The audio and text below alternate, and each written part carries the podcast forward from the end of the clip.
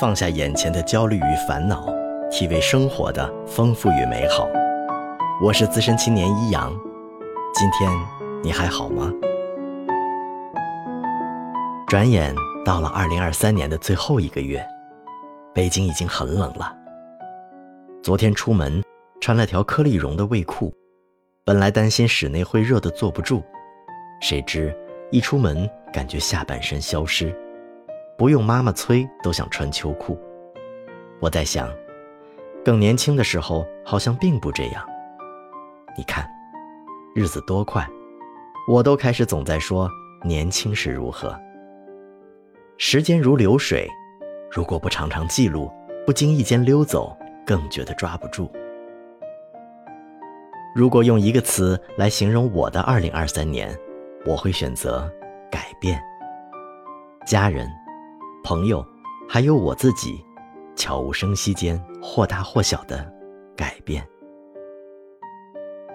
我妈这一年身体不错，抗癌的第六年，之前没什么力气，只能坐在床上画画。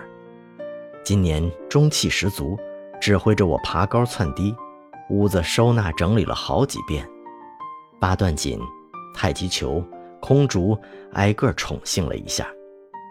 目前热衷网络购物和厨艺，不断尝试新菜式，还专门成立了家庭美食委员会。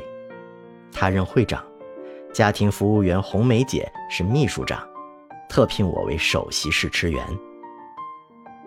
最近会长和秘书长刚刚熟练掌握了白菜猪肉馅蒸饺的技术，所以会长常常早起就喊秘书长去超市抢购九分钱一斤的白菜。很好的把购物、烹饪两项爱好结合在了一起。姥姥第一次光临我家，好说歹说住了俩月。老太太九十多了，依然耳聪目明，就是越来越像小孩儿，任性，想家。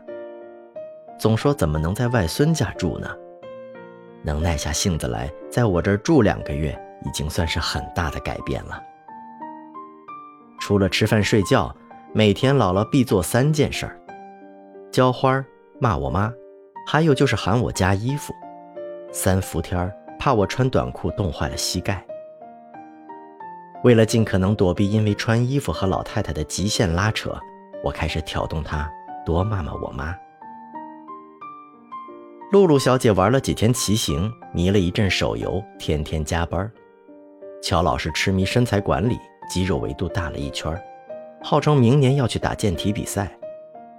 毛毛还是天天在家猫着，但因为芙蓉姐要升级做奶奶，所以也躺枪长了辈分。老茂带着女儿去德国工作了，最近在找房子，准备接小乔和父母过去探亲。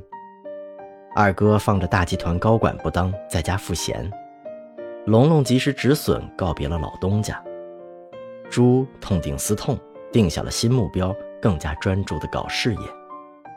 超换了工作还不适应，每天抱怨，但有烦恼也有规划，总体乐乐呵呵的。问子和二叔换到跟我同一个健身房，老虎队见面的机会好像会更多。如果他们真能来健身的话，至于我嘛，有更多时间关注家人和朋友了。看着九十多岁的姥姥念叨七十多岁的妈，你都不知道有多有趣。当然，幸福感总是在他们一致对我的时候瞬间消失。有更多时间四处走走了，今年去了三亚、万宁、海口、福州、厦门、泉州、广州、佛山、重庆、成都、上海、沈阳、天津。有几次说走就走，有几次躺在酒店床上赖床叫了外卖，冲了浪，潜了水，去了迪士尼。对，还到了拉萨，体验了高反的头痛欲裂和卓玛们的盛情难却。有更多时间做自己想做的事情了，读一些书，写一些文章，学会了念叨多年的自由泳，又意外的攻克了蝶泳。学习有声录制，现在正在给几本有声书配音，当然，还有你正在收听的播客。接下来要换工作了，相关的工作内容，但却是完全不同的环境、氛围、要求，是个挑战。但因为是自己的兴趣和选择，所以让人期待。这一年说长不长，说短不短，回顾起来好像什么都变了，又什么都没变。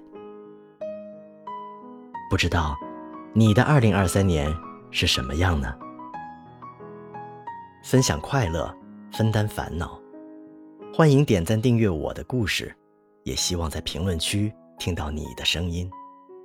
我是资深青年一阳，愿你一切安好。